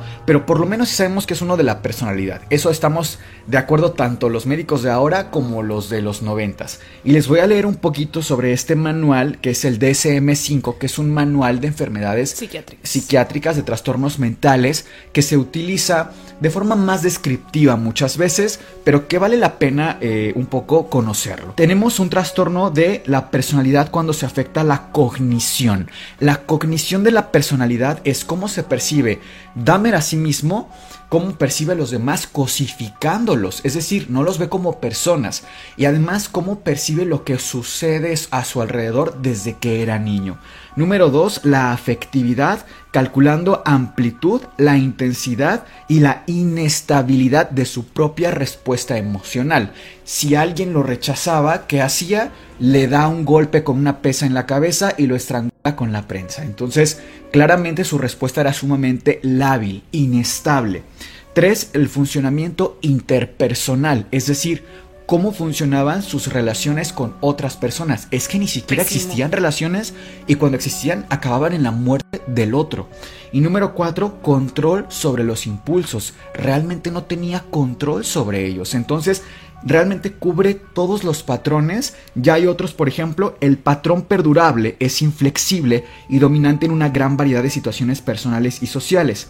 Y aquí hablamos de un poco otras características de la edad incluso, sin embargo, hasta aquí es claro que hay un trastorno de la personalidad como primer diagnóstico. En junio del 90 tiene a su siguiente víctima. Edward, Smith, ¿no? Sí. Exacto.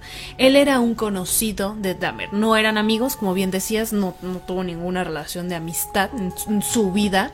Era un conocido y de hecho en la serie lo retratan como el vecino. Prácticamente tiene una o dos contactos con él y al siguiente lo asesina.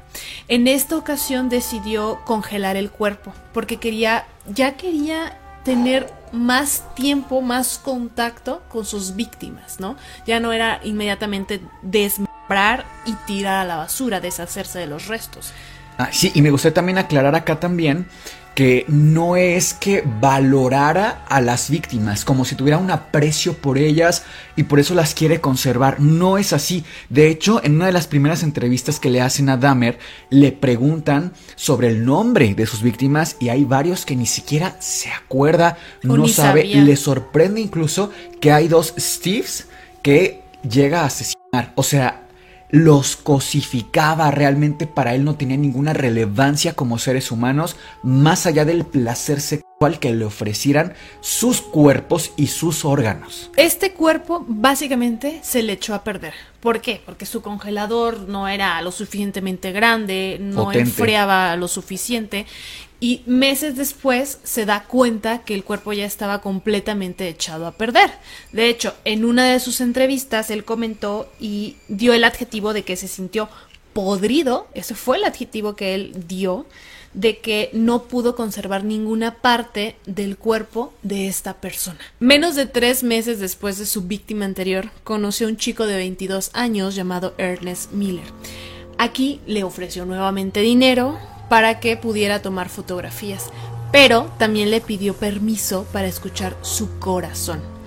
Lo invitó a su apartamento, lo dio, a él sí no le dio la suficiente cantidad de pastillas, así que le tuvo que cortar la carótida, es decir, la arteria que está en el cuello, se desangró y fue la primera víctima de la cual conservó el corazón, los bíceps y otras partes de carne para ya comenzar a comer es a partir de este momento que ya empieza a canibalizar como tal. Es decir, ya no solamente guardaba partes de los cuerpos para masturbarse después o para placer, sino ya como tal para comerlas. Sí, incluso las fotografías que tomaba a partir de incluso la víctima anterior, él dice en una entrevista que las utilizaba para placer después de él. Y llama la atención también que se considera que era un sádico, pero realmente no hay indicios de que torturara a sus víctimas previo a. Incluso se piensa que los, les quitaba la vida y una vez ya sin vida abusaba de ellos y los, eh, los cortaba y demás. Pero no hacía que sufrieran, no, quería verlos sufrir.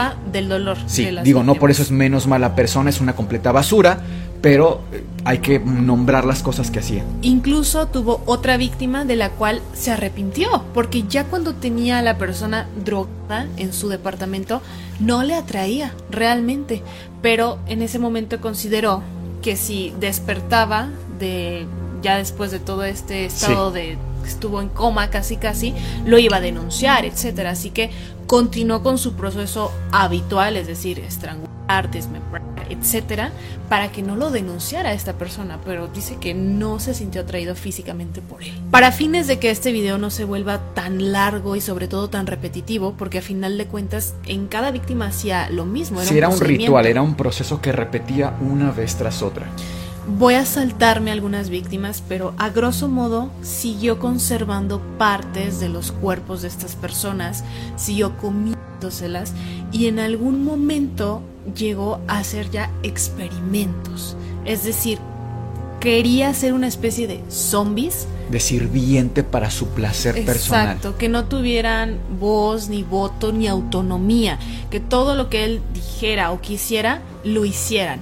Fue así que llegó con una víctima en la cual igual ladró, etcétera, pero estando viva aún le hizo agujeros en el cráneo para después inyectarles agua hirviendo, ácido clorhídrico, como para mantenernos en una especie de coma, o sea, como zombies, que no tuvieran boca, nada. Que realmente para mí aquí no era un ejercicio de hacer los zombies, creo que era igual su fantasía pero digo, si tenía los, mínimos conocimientos médicos, sí debió saber que dañar así el tejido cerebral no era conveniente. Igual lo que intentaba hacer era una especie de trepanaciones que eran agujeros craneales para hacer una especie de lobotomía, probablemente por ahí, pero realmente no tenemos indicios de que fuera lo suficientemente limpio como para pensar en algo más científico dentro de su experimento retorcido y asqueroso, ¿no? Para este momento, Miguel, tú quizás te estés preguntando, oye, ¿y tenía vecinos? ¿No veían actitudes extrañas, comportamientos raros, olores? O sea, eran cuerpos que pasaban ahí meses. Claro. Sí, hubo muchísimos reportes a la policía. De hecho, justo la vecina que tenía al lado, así al ladito, hizo cientos de llamadas a la policía que había olores súper, súper, súper horribles. Podemos apreciar la negligencia, el nivel de cero importancia que se le daba a las llamadas policíacas, porque esta vecina eh, llama, entre tantas veces que llamó, por un niño que ve afuera en del departamento de Dahmer. Es un niño que incluso también se relata en la serie, que tiene 13, 14 años y llama la atención porque es la hija de la vecina que se llamaba Glenda, la vecina de, de Dahmer, que ve que le escurre sangre a este chico de entre las piernas. Se imaginarán el nivel de brutalidad con el que Dahmer abusaba de sus víctimas para causarles hemorragias a nivel del recto. Es lo que se piensa, por anatomía cas yo pensaría o que lo sodomizaba, pero con objetos grandes y por eso sangraba, finalmente se hacían microfisuras o incluso que se hacía directamente cortes a nivel rectal. Y lo digo porque no sería normal pensar eh, que fuera tan violento cuerpo contra cuerpo. Y eso es muy importante también señalarlo porque enmarca todos los, experimentos que hacía Dahmer, porque justo en ese niño también se le encontraron trepanaciones, orificios en el cráneo para hacerlo un zombie. Llegan tres policías a la escena ven al muchachito 13, 14 años y no hacen absolutamente nada. Es decir, Dahmer había salido del apartamento porque fue a comprar más alcohol. Dejó al niño solo y el niño como pudo, imagínate, con trepanaciones, drogas y demás, sangrando, salió del departamento. lo encuentran en una esquina y están hablando los policías con estas personas que lo están denunciando de esta actividad tan extraña, evidentemente. Dahmer llega justamente y dice que es su pareja, que son novios, que tiene 19, 20 años. En ningún momento los policías checan identificaciones, nada. no le hacen preguntas. Él ni siquiera podía hablar, por, por favor, o sea, tenía orificios en el cráneo, ¿cómo iba a hablar? Y sangre corriendo entre las piernas. ¿Cómo es que no lo ven? no hacen absolutamente nada. Incluso Dahmer los conduce al apartamento a estos tres policías junto con el niño y les dice, miren, aquí incluso tengo fotografías de él para que vean que sí, nos conocemos de hace mucho tiempo, yo le tomo fotos, somos gays. Al contrario, los policías cuando se enteran que son pareja tienen una repulsión, un asco, piensan que les van a transmitir alguna enfermedad solo por estar en un departamento y dejan al niño ahí. No, no se aseguraron de absolutamente nada. Básicamente le entregaron la víctima. Evidentemente Dahmer después hizo todo el procedimiento que ya hemos estado mencionando. A continuación, una entrevista de Wrestler con Dahmer sobre la creación de los zombies de Dahmer. Con el primer muchacho al que intentaste convertir en zombie no te salió bien. ¿Volviste a intentarlo? Lo intenté otra vez, doblé la dosis y el resultado fue fatal. Esta vez no hubo estreñimiento. Luego intenté inyectar agua hirviendo. Más tarde se despertó, estaba muy aturdido. Le di más píldoras y volvió a dormirse. Esta fue la noche siguiente. De día lo dejaba ahí. ¿Le habías atado? No, estaba siempre acostado. Aquella noche murió. Falleció. ¿Y qué me dices de la otra víctima? Le puse la primera inyección cuando estaba drogado. Me fui por una cerveza y cuando regresé, ¿Eso fue antes o después de que viniera la policía? antes, la primera inyección fue antes. Salió del departamento, me lo volvieron a traer, creyendo que estaba borracho. Le puse la segunda inyección y eso fue fatal. ¿Fue inmediato o... Inmediato. Entonces la víctima... Era el hermano de aquel que había fotografiado. Fui a dar una vuelta al centro comercial y me topé con él. No lo conocía a través de Adam. ¿Cuántas posibilidades había de que ocurriera algo así? Astronómicas. Sí, muchas casualidades. ¿Quién sabe por qué? Este es importante. Vamos a repasarlo con detalle. ¿Dónde lo conociste? ¿En el centro comercial? ¿Ibas a menudo al centro comercial a buscar contactos? No, iba a tomar una cerveza y a comer pizza. Yo ya me iba y él llegaba. Le ofrecí 50 dólares. Le saqué dos fotos en el departamento. Le di la bebida y después hice la trepanación. ¿Hasta dónde perforaste? Solo hasta el hueso. Le inyecté. Estaba dormido y salí a tomar una cerveza rápida al bar de enfrente antes de que lo cerrasen. Cuando volvía, le vi sentado en la acera y alguien había llamado a la policía. Tuve que pensar deprisa. Les dije que era un amigo mío que se había emborrachado y me creyeron. En mitad de un callejón oscuro, a las dos de la madrugada, con la policía acercándose por un lado y los bomberos por el otro. No podía ir a ninguna parte. Me pidieron el carnet de identidad y se lo enseñé. Trataron de hablar con él y le respondió en su lengua. No había rastros de sangre. Le examinaron y se creyeron que estaba completamente borracho. Me dijeron que me lo llevara adentro. Él no quería entrar, pero su- un agente lo cogió del brazo, el otro por el otro y lo subieron a mi apartamento. ¿Le examinaron? ¿Miraron si tenía heridas? En realidad no, solo tenía un rasguño que le vieron. Le tumbaron en el sofá y echaron un vistazo al apartamento. No entraron en mi dormitorio. Si lo hubieran hecho, habrían visto el cadáver de una víctima anterior que aún estaba allí. Vieron las dos fotos que le había sacado antes al muchacho que estaban encima de la mesa del comedor. Un agente le dijo al otro, ¿lo ves? Ha dicho la verdad. Y se marcharon. Su casi última víctima, y digo casi porque en realidad logró escapar, fue Tracy Edward. Era un muchacho de 32 años que igual cayó en los engaños de Dahmer, le ofreció dinero, fotografías, Sí. comenzaron a ver la película del exorcista y este chico se empezó a dar cuenta de muchas cosas, es decir, había taladros, había sangre, sangre.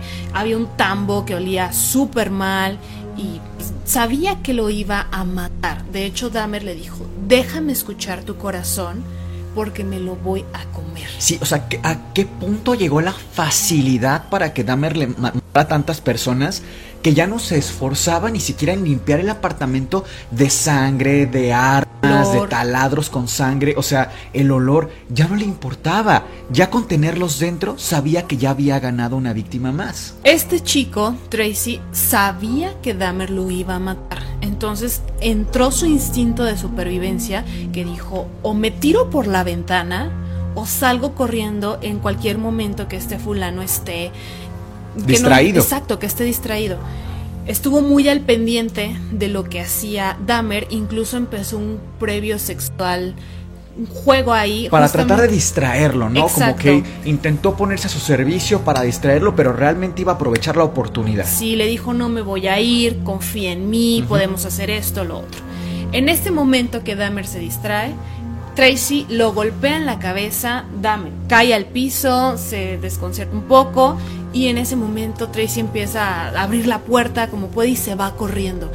Por cierto, iba atado de sus manos con esposas. Sí, fue casi un milagro que lograra escapar.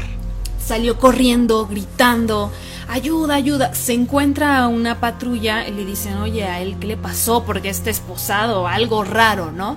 Les dice, un fulano me quería matar, me quería hacer daño, está en tal apartamento, es rarísimo, tienen que ir a verlo. Tratan de quitarle las esposas con su llave y se dan cuenta que no coincide. Entonces lo acompañan al departamento de Dahmer justamente para buscar la llave. Dahmer les abre y ahí empiezan a buscar la llave, ven todo muy raro, aquí sí ya fue como de, "Mm, huele mal, hay cuchillos por todos lados, taladros, Sí.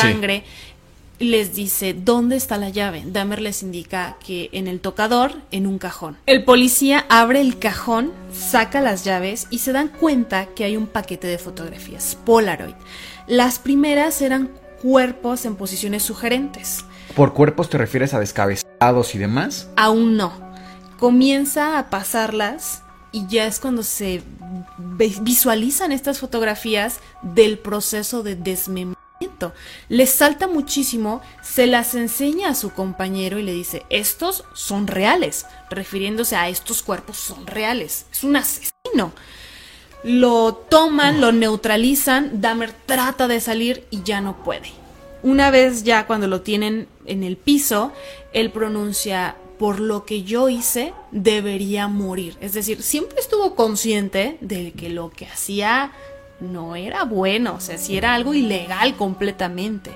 Incluso tú me llegaste a contar, Miguel, que tuvo otros, que les dijo otras cosas, ¿no? A los policías. Sí, sí le decía otras cosas, pero ya era una vez que estaba prácticamente en juicios. Que, y esto poca gente lo sabe porque según yo ni siquiera aparece en la serie, que Dahmer ya estando uniformado de, de preso, ya estando tras las rejas, cuando se acerca un policía, él le dice, me encantaría estar dentro de ti, me encantaría probarte. Incluso hacía una mueca como de que lo iba a morder, esta, pero o sea, a lo mejor hasta nos suena un poco de chistorete, pero imagínate lo, lo fuerte bajo el contexto de que se comía incluso niños. Niños que se comía y abusaba de ellos. Tú como policía seguías siendo un ser humano. Claro que te impactaba muchísimo. Aparte fue como un proceso de abstinencia prácticamente, o sea, esto ya lo venía haciendo como cada ocho días prácticamente, y de repente irse a un lugar donde ya no tiene alcohol, ya no tiene drogas, ya no tiene víctimas, fue una abstinencia Sí, tremenda. Y, y recordemos que además un asesino serial entra también en un periodo de éxtasis. Porque es algo muy emocionante para ellos, o sea, es una verdadera cacería, una aventura, un proyecto que le exigía intelectualmente, físicamente, emocionalmente, las exigencias eran muchas. Entonces, como tú dices, este estímulo tan intenso que ni siquiera yo podría calcular, porque vaya, imagínate nada más estar comiendo carne humana y desmembrando seres humanos, es un estímulo mental que se sale, por supuesto, de lo saludable, claro está. Pero es que es incalculable, eh, incalculable ese estímulo al que estaba acostumbrado y después da el bajón, ¿no? Se sometió a juicio, de hecho le dieron 15 cadenas perpetuas. Mucha gente se preguntó que por qué no le dieron pena de muerte. En este estado ya estaba abolida desde hacía muchísimos años Sí. y de hecho él mismo pedía la pena de muerte. Incluso pasa a decir una declaración él para con las familias de las víctimas y él estaba, o al menos comenta que estaba arrepentido y que él consideraba que merecía la pena de muerte. Pues no se la pudieron dar. En su lugar le dieron 15 cadenas perpetuas. Y bueno, Cass, ¿tú con qué opinión te quedas? ¿Con qué cerrarías este caso de Jeffrey Dahmer? de diagnósticos, digamos, opinión médica, tenía varios trastornos, definitivamente, y que venía arrastrando prácticamente desde la infancia, desde abandono, eh, trastorno límite de la personalidad o borderline, que es lo mismo, trastorno esquizoide de la personalidad, no se relacionaba con nadie, tenía parafilia también, es decir, necrofilia, hemofilia también, y quizás también algo de trastorno obsesivo compulsivo. Él dice que estos pensamientos que tenía de matar gente eran constantes y que venían todo el tiempo y que no los podía controlar. Intrusivos, ¿no? Exacto, de hecho, esto me recuerda justo a una paciente cuando estuvimos trabajando en el hospital psiquiátrico. Recuerdo muy bien el caso, estaba junto con otra médico y llega una paciente. Yo a ella no la conocía, pero la médico que les comento sí conocía ya a esta paciente. Que cabe aclarar que este era un centro de salud mental estatal, que llegaban pacientes de todos lados de la ciudad, ¿no? Exacto. Y obviamente saludas a la persona, buenos días, eran tiempos que no había COVID, no se usaba el cubrebocas, por supuesto, entonces podías ver perfectamente el rostro. Inmediatamente vi que la persona era evitativa, es decir, no te podía voltear a ver a los ojos, todo el tiempo estaba mirando hacia el piso. Ya después vi su diagnóstico y era que tenía trastorno obsesivo compulsivo. Y este tipo de trastorno puede ser con cualquier idea. Es decir, muchas veces pensamos, y el más común es las ideas de limpieza, ¿no? De que quieren tener todo mm. limpio y se lavan las manos tres, cuatro veces, hacen el aseo de la casa cinco veces al día. Pero hay de muchos tipos. Es decir, que eso sea lo más común no significa que no existan de otro tipo. En el caso de esta paciente, es que ella constantemente todo lo relacionaba con imágenes religiosas. Es decir, si ella veía a una persona, se imaginaba a la persona teniendo relaciones en una iglesia o con algo del ámbito de la iglesia, algo católico.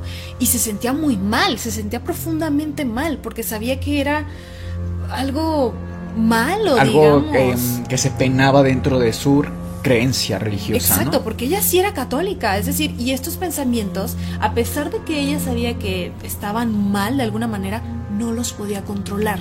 Entonces prefería mm. no tener que ver la cara de las personas para no imaginárselo. Entonces todo el tiempo están luchando contra sus pensamientos. Pienso yo que en algún momento Dahmer se dejó ir, es decir, porque siempre fue consciente, porque, paréntesis, en el juicio se alegó un poco que si era, estaba consciente de los crímenes, que era algo malo, penado, etc. Y sí, no estaba demente, o sea, sí, sí sabía que lo que estaba haciendo no era algo legal, por supuesto. Entonces, en algún momento pienso que dejó estos pensamientos ir. ¿Sabes qué? O sea, que no como esta persona que te comento, que decía, sé que está mal y prefiero no mirarte para no pensar lo que pienso. Y ojo, que por ejemplo, esta paciente que nos cuentas, pues tenía ideas, pensamientos intrusivos, pero el hecho de que ella imaginara una imagen religiosa y la combinara con un pensamiento sexual, pues no le hacía daño realmente a nadie. En cambio, lo que Dahmer se dejó ir, como dices, pues ven todo lo que terminó. Para mí se queda con un diagnóstico de trastorno de la personalidad antisocial y de hecho para ser un poquito más eh, específicos me gustaría leer lo que marca el DSM5 respecto a este trastorno y quizá las personas que aunque no conozcan este manual les haga un poco de sentido. Y dice así, patrón dominante de inatención y vulneración de los derechos de los demás que se produce desde los 15 años de edad y que se manifiesta por tres o más hechos de los siguientes. 1. Incumplimiento de las normas sociales respecto a los comportamientos legales que se manifiesta por actuaciones repetidas que son motivo de detención. 2 engaño que se manifiesta por mentiras repetidas, utilización de alias o estafa para provecho o placer personal. 3 impulsibilidad o fracaso para planearla con antelación. 4. Irritabilidad y agresividad que se manifiesta por peleas, agresiones físicas repetidas. 5. Desatención imprudente de la seguridad propia o de los demás. 6. Irresponsabilidad constante que se manifiesta por la incapacidad repetida de mantener un comportamiento laboral, recordemos que perdió muchos trabajos, coherente o cumplir con las obligaciones económicas. Y última, 7. Ausencia de remordimiento, que se manifiesta por indiferencia o racionalización del hecho de haber herido, maltratado o robado a alguien. Y también me parece que cumple con todas. cumple con todas, incluso esta última de él racionalizaba que el hacer daño podía o no estar mal, pero lo seguía haciendo porque lo podía hacer. Era así de simple. Y creo que de verdad cumple con todas. No que su diagnóstico anterior estuviera mal, que es trastorno de la límite de la personalidad, pero igual lo dejaremos tal vez en algún comentario, alguna imagen por ahí para que ustedes vean que sí siento que empata mucho menos que eh, con todo lo que conocemos del caso que el que les comento de trastorno de la personalidad antisocial. Ahora, para mí también la gran pregunta es, ¿hubo culpables? Que no fuera él, ¿hubo algún responsable? Para mí sí, sí hubo, si no culpables, sí responsables. Y fuimos, por decirlo de alguna manera, porque pues ni siquiera existíamos tú y yo en esa época, pero los maestros de Dahmer, los compañeros de Dahmer, los padres, o sea, realmente todos los, los que rodeaban a, a este individuo fueron un factor determinante, muy fuerte. Tú incluso hacías un comentario hace unos días de que no todos tenemos la capacidad de relacionarnos con los demás. Hubiera podido pasar que esta obsesión, por llamarlo de alguna manera, que tenía Dahmer por los órganos, si hubiera sido conllevada de forma saludable, lo hubiera convertido en un extraordinario cirujano en lugar de un asesino serial.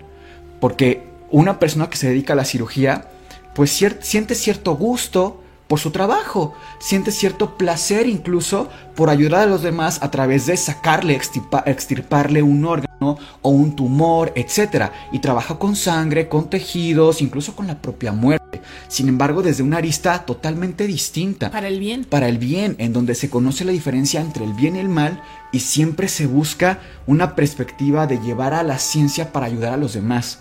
Entonces, sí creo que ya traía un componente genético clarísimo pero es un caso justo en el que todos los factores estaban a favor de que Dahmer se convirtiera en la criatura que se convirtió. De ese comentario que dices que hice hace algunos días, creo que vale la pena aquí mencionarlo. Decía así, hay personas que somos extrovertidas y tú y yo somos bastante extrovertidos y nos podemos llegar y relacionar con otras personas a un círculo social a lo mejor que no conocemos al llegar a una fiesta, etcétera. Pero hay otras personas que no tienen esta capacidad y no está bien o está mal no tenerla. Son las personas introvertidas. A estas personas hay que extenderles la mano, hay que decir, ven, intégrate, podemos platicar. Muchas veces son personas que puedes, puedes tener pláticas increíbles, no pasa nada, pero sí necesitan ese empujoncito. Entonces yo mm. aquí, si de alguna manera se puede aprender algo de esto, es prevenir justamente, ¿no? Entonces, invitar a que si ves a alguien, sobre todo, por ejemplo, inculcárselo a los niños, ves a ese niño en tu escuela, en la primaria, que no se integra, invítalo a jugar, no pasa nada, muchas veces necesitan esa ayuda, ¿no? Sí, y, fíjate que uno podría pensar, bueno, pero si lo invita a jugar, tal vez sea un Jeffrey Dahmer, ¿no? No quiero que mi hijo esté con él. Bueno, también nos toca estar al pendiente de los amigos de nuestros hijos. Y también un aprendizaje para mí de este caso muy importante es que dar manutención económica no es suficientemente para considerarse una buena paternidad. Finalmente, tanto el padre como la madre de Dahmer eh, cumplían con ese rol de darles comida, darles techo. Pero lo más importante no estaba, que era el amor, la atención. Si Dahmer hubiera tenido padres atentos, padres que querían hijos, porque eso es bien importante. Y también acá la reflexión de, estamos dándole atención de gestión emocional, de educación psicológica, de educación emocional a los hijos, porque lo cierto es que podemos tener un hijo que sea un Jeffrey Dahmer en cualquier parte del mundo, en potencia. O sea, ese niño que parece que no habla mucho o que sí habla mucho, pero que no le prestamos atención, no sabemos qué pase por su cabeza, no sabemos qué pase en el mundo de nuestros hijos y eso es algo muy, muy grave. Porque casos como este no se quedaron en Estados Unidos. Tenemos aquí al mocha orejas. Tenemos un montón de casos de gente que no distingue entre el bien y el mal. Porque ¿quién de nosotros, a quién de nosotros se nos inculcó un civismo práctico? Vamos a hacer el bien. No, nos ponían a colorear. Ah, bueno, el respeto es no sé qué. Pero ejercer los valores es un ejercicio mucho más difícil y que casi nadie hace. Justo al inicio del caso, bueno, previo al caso, te preguntaba, ¿crees que esto se pudo haber prevenido? Mi respuesta es un completamente sí. Si ese niño a lo mejor sí era raro y demás, y pudo haber este, enseñado taxidermia, pero si se le hubiese inculcado amor, respeto, que hubiesen estado al pendiente de él, incluso que hubiese tenido la confianza de decirle a su mamá o a su papá, oye, sabes que soy gay y no, y no pasa absolutamente nada, pero todo se lo guardaba para él. Realmente nunca tuvo nadie con quien platicar, ni acerca de estos temas, ni de ningún otro. Y lo intentó, hay un episodio de dentro de toda esta historia en el que Dahmer intenta acercarse a su padre para contarle fantasías que tenía sobre hacerle daño a otras personas y el padre evade totalmente la plática. O sea, incluso el propio Dahmer buscó un grito de ayuda frente a estos pensamientos. Claramente no estaba bien mentalmente y definitivamente jamás lo voy a justificar, pero sí entiendo que, insisto, todos los factores crearon esta bomba de tiempo. La mañana del 28 de noviembre de 1994, Dahmer fue atacado por otro reo dentro de su prisión con la misma herramienta que Dahmer ocupó para su primera víctima, es decir, una pesa. Llegó al hospital a urgencias, pero no lo pudieron salvar. Nosotros somos Cas, Sergio y Miguel y esto fue el Anti-Podcast. Les deseamos dulces, dulces pesadillas.